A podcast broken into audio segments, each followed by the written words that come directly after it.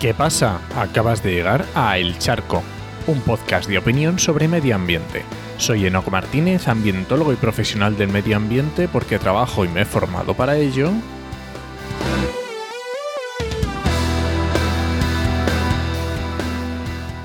Y hoy voy a opinar sobre el ecocidio y su inclusión en el Estatuto de Roma. Esto es un charco bien serio. La palabra ecocidio, la verdad es que cada vez se escucha más y eh, había hablado de, este tema del catastrofismo dialéctico en el charco 44, pero en este caso yo creo que es, es algo diferente, ¿vale? Es algo diferente.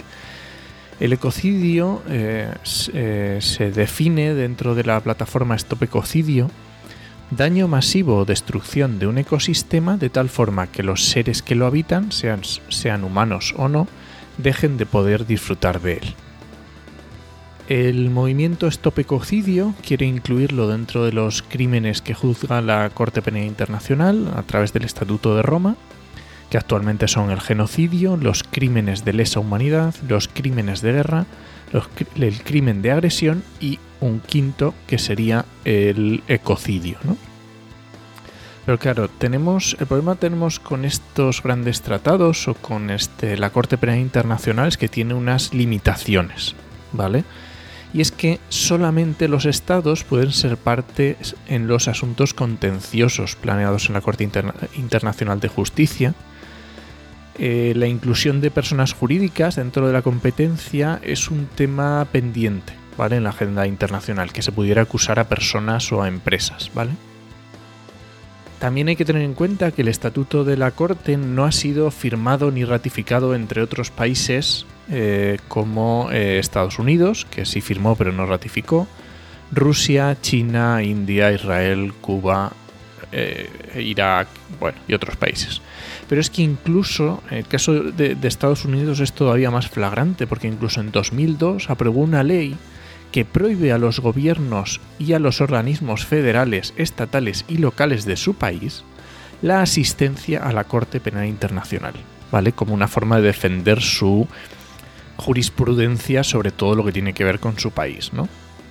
Claro, la Corte tampoco tiene dentro de sus competencias la tarea de verificar la, la efectiva ejecución de sus fallos, ¿vale? Por, al final tienen que ser los estados. Más, y, incluso voy a citar una, parte del doctor Daniel Iglesias que, le, que dice, ¿no? Más bien el impacto real se observaría en los sistemas jurídicos nacionales que se alinearían con las disposiciones del estatuto. Esto incita a una mayor utilización del derecho penal por parte de los estados para la protección del medio ambiente frente al desarrollo de las actividades empresariales. Para que nos demos un, poco en cuenta, tengamos en cuenta dónde van los, los, objetivos o en qué se va a traducir esto en la realidad si se consiguiera incluir en el Estatuto de Roma. En cuanto al movimiento de Stop Ecocidio, pues leyendo un poco la documentación de la web, stopecocidio.es y viendo algún vídeo, me da la impresión de que el objetivo eh, son eh, realmente es implantar este, este, esto en el Tratado de Roma para los países que no respetan el medio ambiente en su jurisprudencia, ¿vale? Claro, tiene un vídeo en YouTube explicando un poco este, este movimiento y hacen varias afirmaciones que chirrían un poco, ¿no? Hay una, nada más empezar, que dice que no existe una ley que proteja la Tierra. Y es que en España el delito de emisiones, vertidos, radiaciones, extracciones que puedan dañar al medio ambiente se regula incluso en el artículo 325 del Código Penal. además del nivel civil, a nivel civil la normativa, existe multitud de normativa local, autonómica y nacional en España que protege al medio ambiente, pero incluso también a nivel penal. Y esto me da la sensación de que en todos los países no ocurre, ¿no? También eh, achaca el principio de quien contamina paga no ha conseguido parar la destrucción del medio ambiente, ¿no? Pero realmente yo no sé si como no ha conseguido este principio parar la destrucción, a lo mejor no es la mejor idea. A lo mejor lo que hay que hacer es aumentar las, multas o eh, incidir en el tema de la valoración económica del medio ambiente, como decía hace poco en el charco 54. porque realmente el espíritu de la, normativa, toda la normativa que entra en cuanto al, principio de quien contamina paga, la idea es que pague para reparar el daño causado. O sea, es el objetivo primordial. Claro, también se, hace, se, dice ¿no? que tiene que venir la jurisdicción universal que atañe a todo el planeta. Claro, mi visión desde aquí, desde, España, lo que estoy viendo es que como que se quiere imponer la visión verde, la visión de la, de la protección de la naturaleza a estados que no la tienen. Claro, yo pienso desde un punto de vista de mi, de mi conciencia ambiental y obviamente a mí me gustaría que todo el mundo tuviera la misma sensibilidad ambiental que, que yo tengo y de protección de la naturaleza, pero entiendo que no, ¿vale? Entonces, ¿cuánto de democrático es imponer tu visión ambiental a países que no tienen esa eh, visión? ¿Cuánto de ético cuando los países desarrollados nos hemos desarrollado a causa de, de, fundir esos recursos del medio ambiente? Y digo desarrollados entre comillas. Entonces, si realmente estamos desarrollando una, legislación a nivel internacional para obligar a terceros países a tomar acciones para eh, salvar el medio ambiente, yo me planteo si, realmente esa es la mejor opción y es la, opción más efectiva.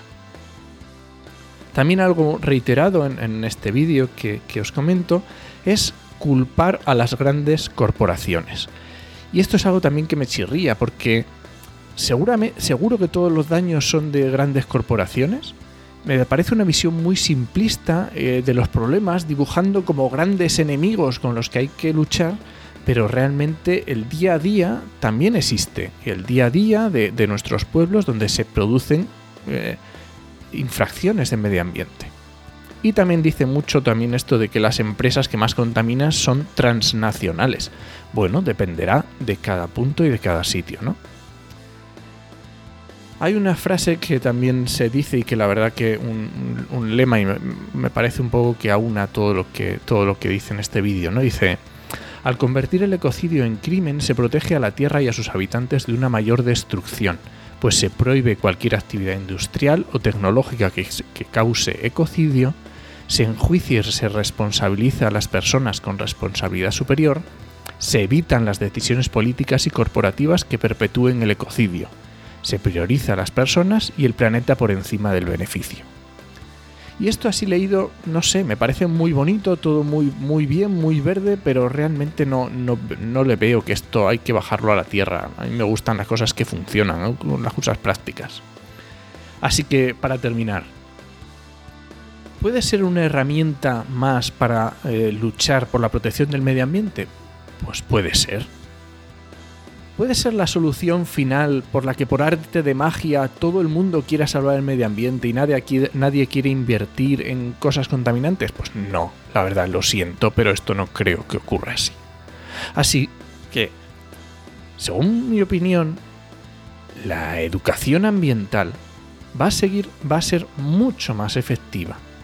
Y lo que sí, sí es tremendamente más efectivo es que votes bien y que elijas a tus representantes que tengan en cuenta el medio ambiente. Así que bueno, este ha sido el charco de esta semana. Recuerda que este podcast pertenece a Podcastidae, la red de podcast de ciencia, medio ambiente y naturaleza, y lo puedes encontrar en enochmm.es barra el charco. Y si alguien te pregunta, no lo dudes, te lo dijo en Nos escuchamos.